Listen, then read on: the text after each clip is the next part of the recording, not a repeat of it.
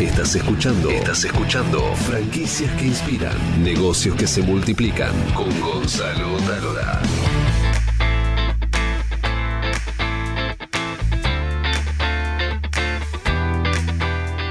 Y ahora vamos a presentar dos casos totalmente distintos. Por un lado, vamos acá a, a mi machete.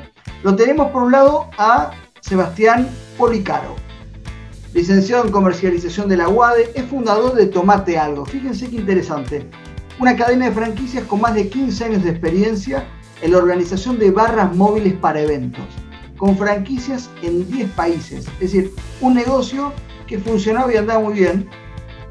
Fundador de TMT, distribuidora de bebidas. Fundador de Drinks in Box, kit, eh, kits de, de coctelería. Y fundador de siemprebebidas.com, plataforma digital de e-commerce este año, por supuesto, eh, marcó la pandemia. Y por otro lado tenemos a Rodrigo Gargaglione, que es director de franquicias de día, profesional de recursos humanos con más de 20 años en diferentes organizaciones nacionales e internacionales y especialista en training, formación de equipos y operaciones. Y vamos a hablar en cada caso cómo les pegó la pandemia y cómo se transformaron. Primero para que vean cómo las franquicias un sistema casi como un acordeón que se achique y se agranda todo el tiempo y los reflejos que hay que tener. Pero también con espíritu emprendedor, como hizo cada, uno para reinventarse. Eh, Rodrigo, dentro de una gran empresa con más de 600 locales, y, Seba, con una, con una compañía con muchas franquicias en 10 países, que como el turismo, de un día para el otro, facturaba y pasó a cero. Querido Seba, contame cómo fueron esos primeros momentos, la transformación y qué dio origen a este nuevo modelo de negocio que está transformando un poco la vida de muchas personas. Bueno, gracias Gonzalo. Eh, esto empezó eh, marzo, mira, tengo la fecha clavada, 14 de marzo de, este año. Tuvimos el, último día lleno de eventos por todos lados, no solo en Argentina, como decías, en Ecuador, en Colombia, México, en todos los países. Estamos en temporada media alta, todas las bodas y todo en, marzo realmente crece y nos encontramos, creo que el 20 decretaron la cuarentena y se cancelaron absolutamente todos los, todos los eventos que teníamos en, toda la agenda 2020 y 2021. Déjame hacer una eh, interrupción y decirme si estoy equivocado.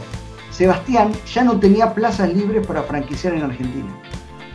Perfecto. Es decir, si vos le ibas a buscar una franquicia, Sebastián te decía, mira, te agradezco un montón, pero ya tengo todo franquiciado. Ahora estoy pensando en exportar al mundo. Es decir, él estaba sentado en un sillón que facturaba todo el día con felicidad.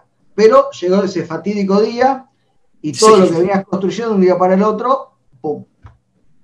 Sí, lo, que pasó eh, básicamente fue eso, que, otras veces nos pasó, puntualmente te comentaba antes, cuando fue la época del terremoto en, Ecuador o, alguna crisis eh, eh, en Bolivia o en Paraguay, pero nunca nos pasó que se apague la luz en, los 10 países al mismo momento y en plena temporada.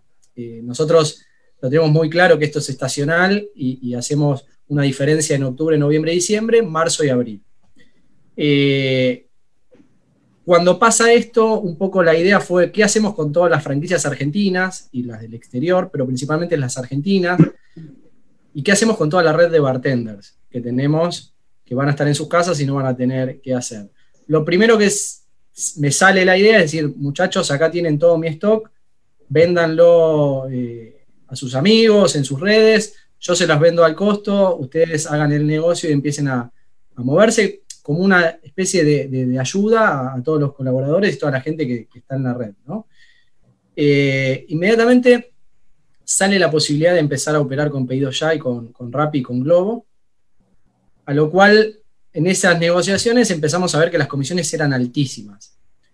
Yo ahí me doy vuelta y digo, a ver, si hay una red de 100 franquiciados que podemos abrir en Argentina, más el modelo lo podemos exportar, ¿por qué no negocio por toda la red? Y así fue un poco como empezó esto, que te digo, fue un poco de casualidad. Hicimos una negociación con, con Rappi, con PedidoYa y con Globo para los 100 locales. Eh, negociamos una comisión muy baja y a la vez a toda la red de franquiciados le dimos la posibilidad de comprar al precio distribuidor mayorista así compren una botella o un six-pack de cerveza. De, esa forma, un poco lo que, lo que hicimos fue nosotros mantener ese flujo de compra de mercadería, darle una solución a, muchas franquicias que, como decías, de un día para otro dejaron de funcionar y a toda la red de bartenders. acá lo interesante pasa el 11 de junio, tengo las fechas muy, muy, muy claras. El 11 de junio, Marcelo Sala de Café Martínez me lo propone un poco para probarlo en la red de, ellos, de sus franquiciados. Eh, Vamos a hacer un punto, Seba, a ver, a ver si entendí bien. Vos transformaste tu franquicia, que básicamente eran barras móviles para fiestas, vos transformaste a tus franquiciados en puntos de entrega para las plataformas de e-commerce, donde alguien, yo compraba en una plataforma y este, tal vez a tres cuadras había un franquiciado tuyo y venía la moto, retiraba por el franquiciado y me lo entregaba a mí y el franquiciado cobra una comisión. Lo que se llama una franquicia de Dark Store, ¿verdad? ¿Es así? Sí, sí. El, franquiciado en sí no cobra una comisión, sino que nosotros le vendemos el, producto. La única condición es comprarnos y ellos hacen la, venta de última milla y se quedan con esa, con esa utilidad que es del 20%. Nosotros, como digo, nuestro negocio es chiquito, pero es de volumen. El del negocio de franquiciado es un poquito más de margen. Eh, pero bueno, eh, él tiene solamente la plaza esa de dos kilómetros y medio a la, a la redonda. Te decía, en junio pasa que hacemos una prueba piloto con algunos locales de Café Martínez y esto nos da la posibilidad de pensarlo ya como un negocio escalable y mucho más grande. ¿Por qué? Porque veíamos que los franquiciados estaban contentos, cubrían un poco su capacidad ociosa que tenían en esa época, que todavía no estaba el takeaway ni siquiera. Eh, y ahí empezamos a ya pensarlo como, como algo más grande y ahora sí, ya estamos con 40 locales, con las principales marcas franquiciantes y hoy, en realidad ayer, formalmente abriendo el modelo a toda la, comunidad.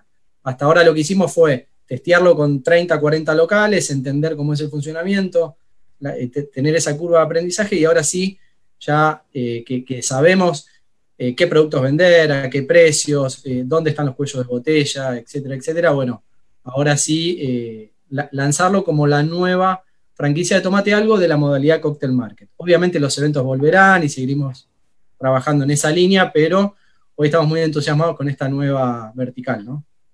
Estamos hablando solo de bebidas o algo más. Tenemos bebidas y cócteles eh, ready to drink o ready to serve, que son cócteles embotellados listos para servir eh, eh, con hielo. También tenemos esta modalidad de drinks inbox, que era lo que te comentaba, que son cajas que te viene la bebida, la fruta, el almíbar y todos los insumos para vos preparar tus cócteles que eso un poco sale, ¿por qué? Porque los eventos empiezan a ser virtuales, algo que también impensado, la gente nos pedía los kits para hacer los eventos y por Zoom un bartender iba guiando esa, experiencia. Entonces eso también ahora lo trasladamos al consumidor final como un producto más de, del mix de, marketing, ¿no? Pero, pero principalmente botellas. en esta etapa que muchas empresas tuvieron que, cerrar o, reconvertirse, incluso este, franquiciados, ¿Cuántos franquiciados nuevos sumaste a tu red? Eh, al día de hoy son 38 y tenemos lista de espera para aperturas. estamos abriendo personas que se sumaron a, tu red de franquicia en, este, en esta nueva oportunidad. En estos seis meses, un poquito menos. Eh, lo que está pasando ahora, como te, te, comentaba antes, estamos ya cerrando con empresas que a la vez tienen su red de franquiciados. Entonces ahí estamos hablando que el cuello de botella ya ahora es de nuestro lado, no es tanto salir a ofrecer la franquicia, sino organizar toda esa serie de aperturas, porque nos encontramos con marcas que recién nombrabas que te dicen, bueno, yo tengo mil locales, de esos mil locales quiero hacer la prueba en 100. A cinco aperturas por semana ya tenemos para entretenernos un par de meses. Te vas a convertir en una especie de intrafranquicia. Es una franquicia que trabaja dentro de otra franquicia. Estamos digo, en esta reconversión estamos usando todos los recursos posibles y, y encontramos, obvio nos sentimos muy cómodos trabajando en la franquicia, que ya hace mucho tiempo que estamos, y más que son todos amigos y, podemos, podemos ir eh, trabajando en conjunto. Como te digo, recién ahora nos estamos animando a abrirlo al, consumidor final, si se quiere, que sería el que quiere una franquicia en Córdoba o una franquicia recién. Ahora tenemos una reunión con gente de La Rioja, con gente de Chaco, eh, que esos son unipersonales que quieren abrir su propio Dark Store en, pero pará, porque vos antes tenías una plaza por provincia, más o menos, ¿no? O cada 100.000 habitantes. Sí, una, una por provincia teníamos, sí. Una por provincia. Ahora se te abre más el panorama, porque puedes tener mucha más por provincia. Bueno, ahora estamos en, ese... Claro, por eso te digo, esta reconversión te hace repensar, para que te des una idea, yo para visitar el franquiciado de Ecuador, seis horas de vuelo, visitaba Quito, visitaba el franquiciado de Guayaquil y el de Cuenca. Tres franquiciados y era una semana de auditoría. Ahora tengo cada dos kilómetros y medio una franquicia para, para, ir, conversar, aprender y, ir. O sea, es un modelo distinto que imagino eh, en el caso de de las franquicias tradicionales que uno conoce, bueno, puede ser el caso de Día, Café Martínez, eh, Chungo, etcétera, ya están acostumbrados. Nosotros no, porque necesitamos 100 kilómetros a la redonda para que sea rentable el negocio de barras móviles. O incluso Paraguay hay una franquicia. Eh, ¿Por qué? Porque con una ya estamos cubiertos. Eh, o sea, es, otro modelo distinto, que son otros números. Nosotros teníamos cuatro aperturas por año, cinco porque pensá que, es más complicado. Acá eh, estamos hablando de 100, vamos a tratar de cerrar este año si, logramos. Diríamos que tu franquicia está en el orden de una micro franquicia o franquicia social, más, micro franquicia. ¿Cuál es la llave de ingreso? Mira, eso también es interesante porque hasta la tienda número 100 eh, estamos hablando de un fee de ingreso simbólico de 5 mil pesos. No, no, no estamos prácticamente y incluso si el stock de mercadería es, superior a los 120 mil pesos, lo estamos bonificando. Con lo cual, eh, no, habría canon de ingreso, la única condición es hacer una compra mínima de mercadería que está en el, orden de los 50 mil pesos, y nosotros ya con eso le, damos la representación de dos marcas. Tomate algo para pedido ya y siempre bebidas para Rappi. De esa forma negociamos mejores comisiones, ¿no? Mirá qué increíble. ¿Y cuánto está, este, de, curioso, tu franquicia Tomate Algo? Eh, tenés la internacional, está en torno de 50 mil dólares, hay de 30 mil, y en Argentina, según la plaza, en un millón y medio de pesos, más o menos. ¿Cómo, cambió también tu perfil de franquiciado y cómo, así como vos te estás reconvirtiendo para afuera, tenés que reconvertir todo para adentro? Bueno, nos pasó que, nos, nos pasó que no, no cobramos ATP ni nada porque contratamos gente, eh, creció la estructura. Nosotros anteriormente con, cinco personas cubríamos todo porque, como vos decías, si bien operábamos Capital Federal, el negocio nuestro estaba en el exterior y cada eh, país tenía su, equipo. Eh, esto nos llevó a, tener otro depósito más. si bien acá tenemos 300 metros, ahora compramos un lugar de casi 500 metros más. O sea, cambió totalmente la forma de ver la franquicia, la forma del perfil del franquiciado totalmente. Eh, cambió todo. Pero bueno, yo lo veo muy positivo, más allá, obviamente, de la coyuntura y, todo este, este, tema que nos pega a todos. Eh, el hecho de saber que peor que esto no nos podía haber pasado, que se cancelen todos los eventos en todo el mundo de un día para otro. Eh, no, había, creo que, peor escenario. y tuvimos esa cintura para salir ilesos y como te digo, incluso crecer, que, es algo nada, no, estaba en los planes de, del presupuesto 2020, ¿no? Una nueva oportunidad de negocio que imagino que si esto es redituable, después va, va a, convertirse en un elemento más de ingreso junto con lo otro. ¿Me permitís ir al hombre de las, de las 600 franquicias? Vamos a hablar con, con Rodrigo que es eh, director de expansión de, Día, ¿verdad? ¿Digo bien? Sí, de expansión y de franquicias. Sí, sí. Expansión y de franquicias. Bueno, Día, ustedes saben, es, una, es una cadena de supermercados que tiene tanto negocio propio como franquicias. Debe tener alrededor de 600 tiendas o más. No sé si ya 600 o más tienen. No, nosotros en Argentina tenemos más de 900 tiendas. 600 ah, tiendas, más de 600 son franquicias. Dije bien, dije bien entonces. Lo tenías, el dato lo tenías, estaba muy bien. Perfecto. Ahora, ¿cuál fue la realidad de ustedes? Porque en definitiva uno dice, bueno, un supermercado abrió del día uno, no tuvo grandes problemas, eso es lo que uno, uno dice sin saber. Pero imagino fue también toda una revolución interna. Contanos este, cómo los agarró parado y todo lo que tuvieron que hacer para, estar a la altura. Bueno, nuestra realidad fue diferente a la que comentaba recién Sebastián, ¿no? Eh, fue, bastante diferente. Nosotros eh, empezamos el año con una dinámica, con un plan tanto de expansión como de, proyección y que en marzo los planes se rompieron totalmente y cambiaron. ¿sí? Eh, nosotros tuvimos la oportunidad de empezar a ver cómo funcionaba la pandemia y cómo se movía el negocio de la pandemia mirando a nuestros compañeros de Europa, ¿no? Tanto a, la gente de Día España como Día Portugal, pudimos empezar a ver cómo se movía la pandemia y cómo reaccionaba la comunidad, ¿no? Ante, ante, ante el evento y cómo trabajamos con las franquicias, ¿no? Hago un paréntesis acá. Nosotros tenemos operaciones en, en Europa como, como en América y tenemos más de 6.000 tiendas entre todos los países y más del 70% de nuestras tiendas a nivel global, global son franquicias. ¿sí? O sea, Día es una empresa que se dedica a franquiciar las operaciones de sus tiendas. ¿sí? Eh, nosotros fuimos aprendiendo un poco de, España, de Portugal, de lo que sucedía, de cómo reaccionaba el mercado, de cómo reaccionaba obviamente eh, eh, las franquicias, ¿no? nuestros, nuestros franquiciados en los diferentes países, y fuimos tratando de incorporar prácticas que nos ayuden a evolucionar, era el momento para evolucionar. Nosotros tuvimos un momento de, quietud al principio de la, pandemia, porque la gente se acercaba a las grandes superficies a comprar y estoquearse con el temor de qué puede suceder, qué va a pasar, va a haber mercadería, no va a haber mercadería.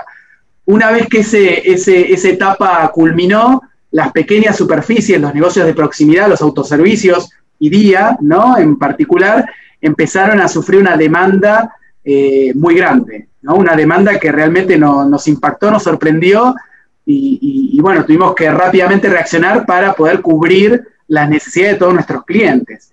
Y ahí es donde nosotros, desde la dirección de franquicias, empezamos a trabajar con nuestros franquiciados para, acompañarlos en este proceso, ¿no? Porque empezamos, empezamos, empezaron todos los protocolos que tenía que ver los aforos en tienda, la cantidad de personal, qué zonas podían abrir, qué zonas no podían abrir, los horarios, eh, bueno, un montón, un sinfín de, protocolos que tuvimos que trabajar muy de cerca con nuestros franquiciados para que ellos puedan capitalizar la venta, ¿no? No perder esa oportunidad que teníamos de estar cerca de la comunidad en ese contexto tan, tan especial, cuidando a nuestros empleados, cuidando a los empleados de los franquiciados y cuidando a los clientes, ¿no?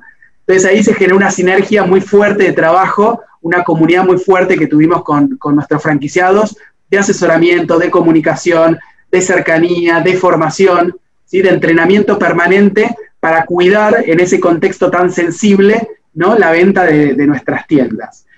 Y luego, como todo, empezamos a, observar qué, nuevos caminos podíamos entender, ¿no? qué, nuevos caminos podíamos encontrar para, potenciar el negocio. Día tiene un canal de venta muy fuerte que viene evolucionando en, en los últimos años, que se llama Día Online que permite, por supuesto, a los clientes hacer las compras de la comodidad de su casa. Nosotros en el negocio de la franquicia no lo teníamos desarrollado. Teníamos unas dark store que funcionaban para el negocio de tiendas propias, ¿no?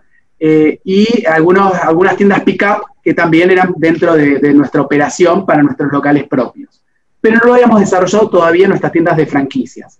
Esto impulsó que empezáramos a pensar, junto con la dirección de e-commerce de la compañía, y, también en, conjunto con, las operaciones de los diferentes países, cómo podíamos desarrollar y potenciar el negocio de nuestras franquicias aprovechando la tendencia del e-commerce, ¿no? aprovechando esta evolución que proponía el, mercado en este contexto.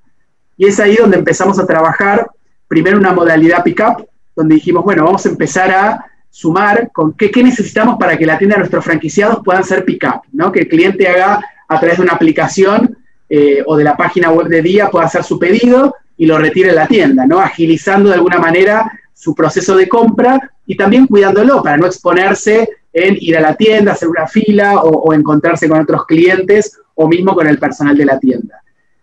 Y empezamos, probamos con una tienda, con dos tiendas, empezamos a generar flujo, empezamos a comunicarlo a nivel de marketing por las redes sociales, también en nuestras tiendas físicas, y empezamos a captar obviamente afluencia, ¿no? y eso nos permitió entender qué necesitaba nuestra tienda ediliciamente, pensando en nuestros franquiciados, qué tecnología necesitaban para poder adaptarse a esta evolución.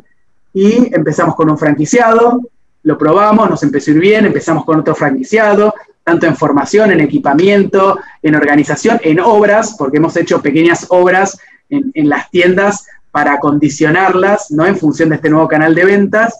Y bueno, y así fuimos creciendo, desarrollamos eh, planes de trabajo de formación para los franquiciados, para sus equipos, eh, formación con respecto a la herramienta a utilizar, con respecto a cómo manejarse con el cliente, a la productividad, porque teníamos que ver que, este, este, nuevo canal de venta impactara de una forma positiva en el negocio del franquiciado y que en su cuenta, en definitiva, a fin de mes, no la vea como, como un perjuicio, sino como una oportunidad de mejora. También entendiendo que esto requiere un, tiempo de madurez, que no es automático en todos los casos.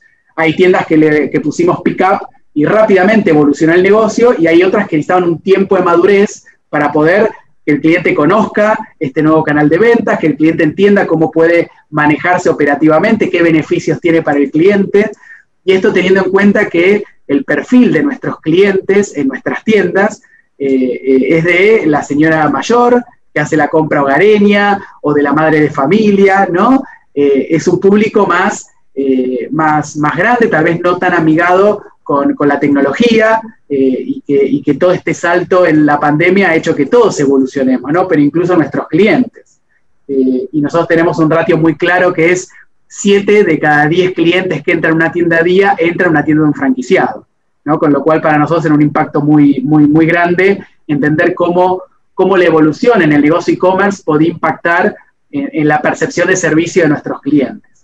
Y, bueno, y, empezamos a armar procesos, protocolos, organizar nuestros procesos formativos, nuestros procesos de acompañamiento, entender bien la cuenta de nuestro franquiciado, el PNL, para ver cómo impactaba y en qué momento necesitaba incorporar más personal para atender la demanda que, estaba teniendo, en qué momento hacíamos con delivery, en qué momento era pick-up, y todo eso nos llevó a tener un planning de crecimiento mensual de más de 30, 40 tiendas de franquicias que incorporamos, al día de hoy que tenemos más de, les dije que teníamos 600 tiendas que eran franquicias, bueno, hoy casi 400 tiendas, de esas 600 tiendas tienen un, canal de e-commerce desarrollado en su, en, su, en su punto de venta, ¿no? Y esto nos permite estar más cerca del cliente en todo contexto. Ahora, si comparamos una de, de las 600 tiendas que tiene la venta tradicional pre-pandemia y aquellas que tienen y ¿Cómo impactó la facturación? ¿Cuál es la diferencia entre una tienda y otra? Bueno, a ver, eh, hay, casos y casos, ¿no? Tenemos casos de, mucho éxito, casos que realmente ha, habido un impacto de, un 5, de un 10, y tenemos casos que todavía necesitan un proyecto de maduración y que van, obviamente, van creciendo, pero de una forma más pausada, más lenta, que tiene que ver con el perfil de nuestros clientes. Nosotros tenemos tiendas en zonas tal vez eh, más, más tecnológicas, como puede ser en Palermo, Recoleta, eh, Puerto Madero, Caballito, o sea, zonas donde el cliente tiene un perfil más tecnológico, pero también tenemos tiendas en zonas más eh, pueblos o en zonas más urbanas, ¿no? De segundo o tercer cordón del GBA, donde el cliente todavía es muy familiar a ir al negocio a comprar. Entonces, la evolución en un caso y en otro es muy diferente. Lo bueno y lo positivo en toda la tendencia es que todas van en un incremento, todas van a más ¿no? en, el rolado de este proyecto. Entonces eso nos da esperanza de que tenemos que vamos por el camino correcto, que tenemos que seguir impulsando las acciones de marketing, las acciones de, comunicación, las acciones promocionales especiales que hacemos eh, a través de, nuestros canales y nuestras redes para, potenciar el canal e-commerce y también la explotación que le damos a las tiendas en estos, en estos eventos que se hacen como el Black Friday, como el Cyber Week, ¿no? Todas estas acciones que de alguna manera también nos ayudan a potenciar el negocio e-commerce dentro de lo que es Día Argentina. Y mm, una pregunta de la facturación general, no en cuanto a números, sino en porcentajes. Ustedes también vieron un impacto enorme en el comercio electrónico, pero no al comienzo de la pandemia, donde era obvio, sino ahora, donde ya está más o menos la cosa abierta. También se ha mantenido la compra electrónico? Sí, sí, sí. Se ha mantenido y ha evolucionado. Sí, notoriamente, notoriamente. Notoriamente. ¿Evolucionado? ¿A, qué te referís? A que ha, habido una mejora sustancial ¿no? en, la venta a través de estos canales. Bien, ¿y las papas se compra mucho la, papa día? las papas. Sí, sí, sí, las papas día son uno de nuestros productos top y, y sí, sí, por supuesto que sí. Por supuesto que sí. Acá me pregunta Yamila Bener, eh, me gustaría entender un poco más cómo funciona el Dark Store. Seba, todo tuyo. Estás muteado. Listo, disculpen. Eh, básicamente el formato es una tienda tradicional, pero a puertas cerradas. Eh, funciona de la misma forma, obviamente el canal de venta es digital, no, no, recibimos gente, sí como punto de, de, takeaway o, de redespacho al, delivery. Eh, en nuestro caso lo que hacemos es, dentro de un comercio existente o de una casa o de un lugar, la única exigencia es que esté en planta baja y que eh, esté abierto en el horario, en el rush hour nuestro, que es de 18 a 23 horas, que es donde se concentra la mayor cantidad de pedidos. Lo que hacemos es habilitar ese punto para que sea visible en las aplicaciones de delivery en nuestro e-commerce y automáticamente es dar, dar un stock inicial que uno básicamente necesita eh, un espacio de, un metro cúbico como para tener toda la, bebida.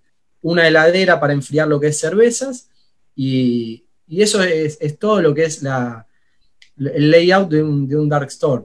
Obviamente, cuanto mayor cantidad de, productos tenemos, termina siendo como un local exactamente igual, con estanterías, con, pasillos y demás, pero a puertas cerradas. Por ejemplo, la central nuestra de voto funciona de esa forma.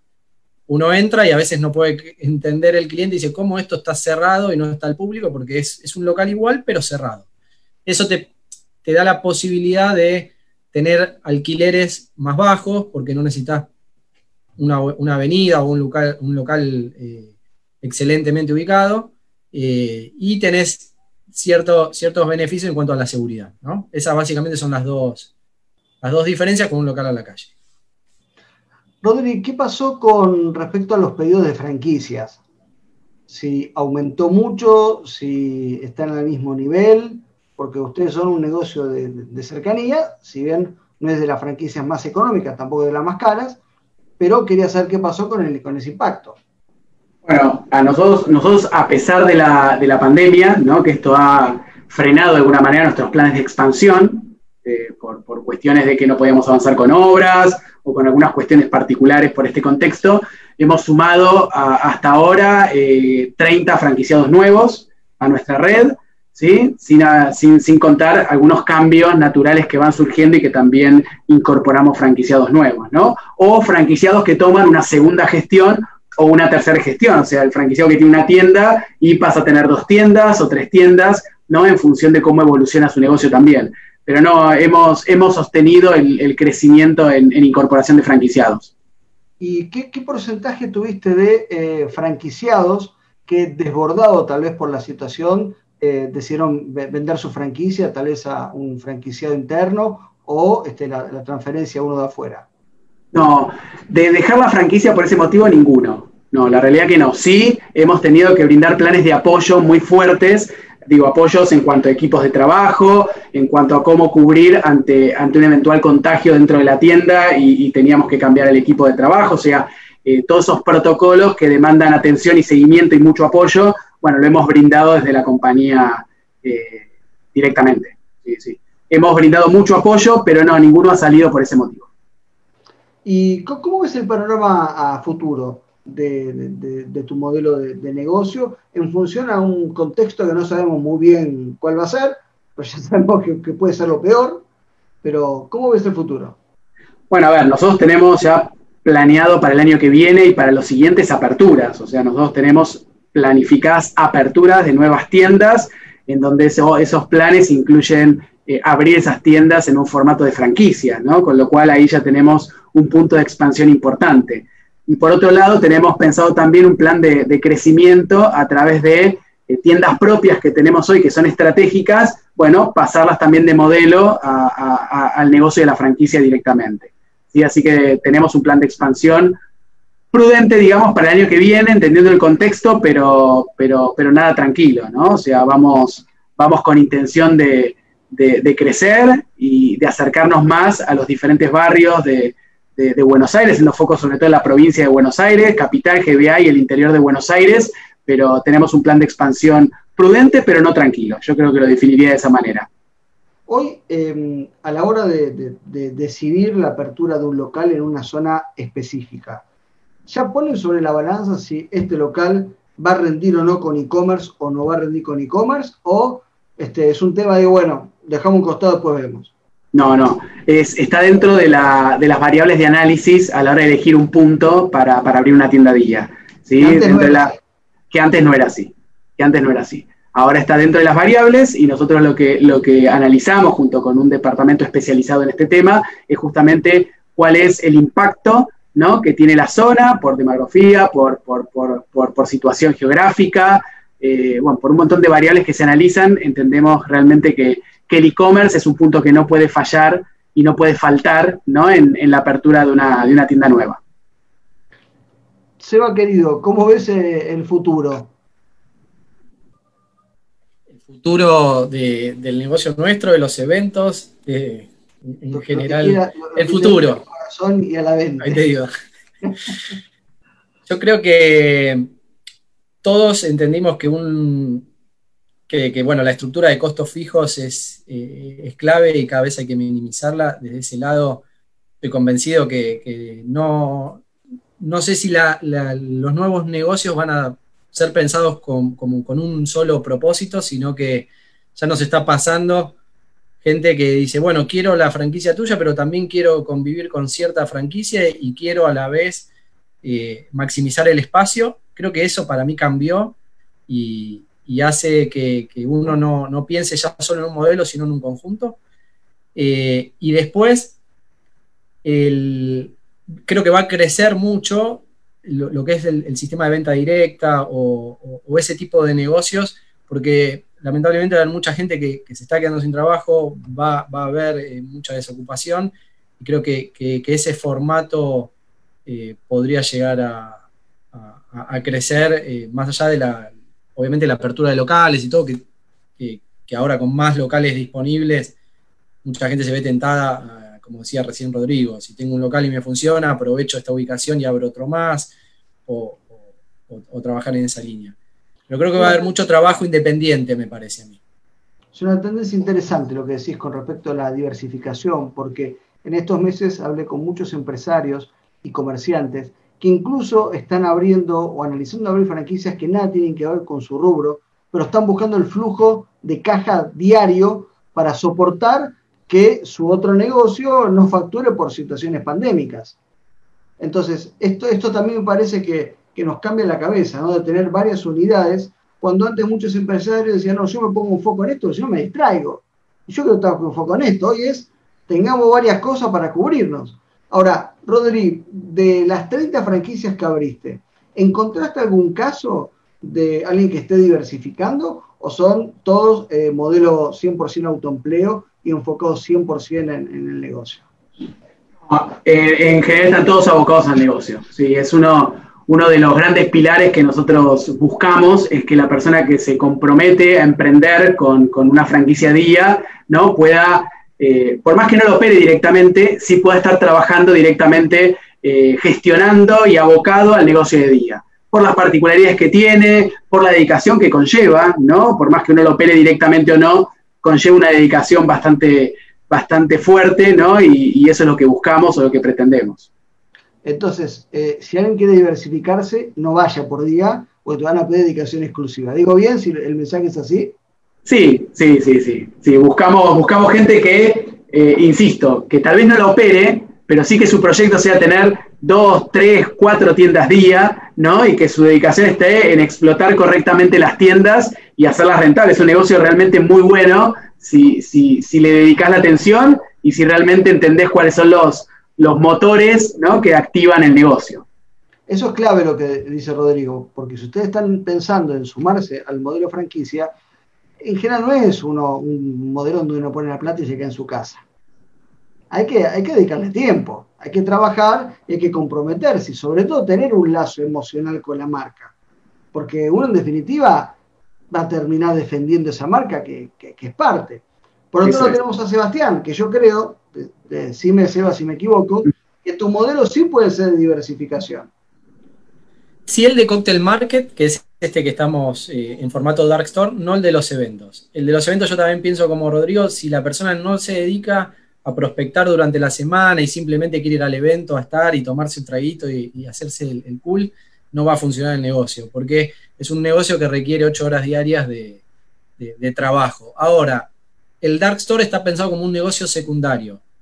Nosotros en nuestro plan de negocios, para que te des una idea, no, no ponemos costos fijos porque se entiende que ya están resueltos por, otro negocio principal. Eh, ojo, tenemos franquiciados, incluso mi red de franquiciados que hoy no están haciendo eventos y este es el único ingreso y están más que contentos, pero eh, lo pensamos como un negocio adicional al negocio que ya está en funcionamiento. Entonces ahí sí te diría que no necesitas dedicarle 100%, aunque mirando los números, los locales que mejor funcionan son donde está el franquiciado atrás y mirándolo te hablo del detalle mínimo de que si se quedan sin una lata de cerveza la piden y por ahí un encargado dice, bueno, la pediré el lunes y se pierde fin de semana de vender determinado producto. Pero bueno, tampoco estamos tan estrictos en ese sentido porque entendemos que es un negocio adicional a, alguien que ya tiene un comercio. Si quieren hacer preguntas, es el momento, ¿eh? Es el momento para hacerlo. Dos especialistas en el sistema de franquicias te van a contar la posta, la posta, la posta tenemos unos minutitos todavía y mientras esperamos si llega alguna... Ah, ¿qué, me preguntan? ¿Hay un límite de cantidad para franquiciar? ¿A qué se referirá, no? La densidad poblacional, quizás. hay un límite de cantidad para franquiciar. Bueno, no sé. Eh, bueno. Ah, para Sebastián dice. A ver, a ver, Luciana, eh, explícate un cachito mejor. Eh, ¿El límite de qué exactamente para, para franquiciar? ¿Será límite de.? Ah, tal vez será de los, del espacio. Yo que vivo si vivo en un monoambiente, ponele. ¿Es un lugar que vos recomendás para franquiciar tu modelo de negocio o están medio apretaditos? Mira, lo que es espacio en sí, eh, no, se requiere mucho espacio porque las entregas las estamos haciendo semanalmente.